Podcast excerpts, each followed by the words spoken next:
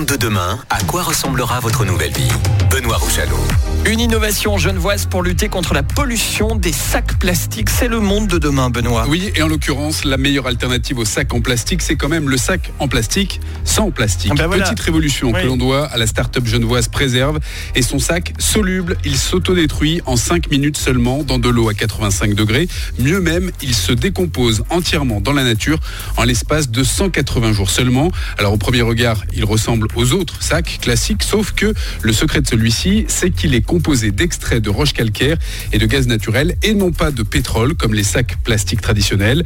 Le créateur genevois les trouve aussi euh, plus efficaces que les alternatives biodégradables qui existent déjà, que ce soit en papier, en coton, en amidon de maïs ou à base de manioc. Et d'expliquer par exemple qu'un sac en coton doit être utilisé 54 fois avant d'avoir un impact positif sur l'environnement, que le papier est synonyme bien évidemment de déforestation et que ceux qui sont faits à partir d'aliments ont, comme vous voyez, un arrière-goût alors qu'une Oui. partie de la population souffre de malnutrition. Est-ce qu'il est déjà disponible ce sac du futur, Benoît? Eh bien, il existe déjà deux gammes et cinq modèles différents, plus ou moins grands, plus ou moins résistants.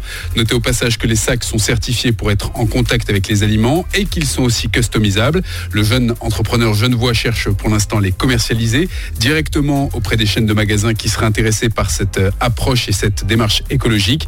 Et à l'heure où l'on consomme 500 milliards de sacs en plastique chaque année à travers le monde et qu'une infime proportion seulement est recyclée, eh bien le zéro plastique pourrait aussi être fantastique. Eh bien voilà, le plastique c'est fantastique, on ne cessera pas de le rappeler, euh, mon cher Benoît. Moi j'ai une petite préférence pour le sac euh, à base de manioc. Des infos à retrouver en podcast sur radiolac.ch. Radio Lac.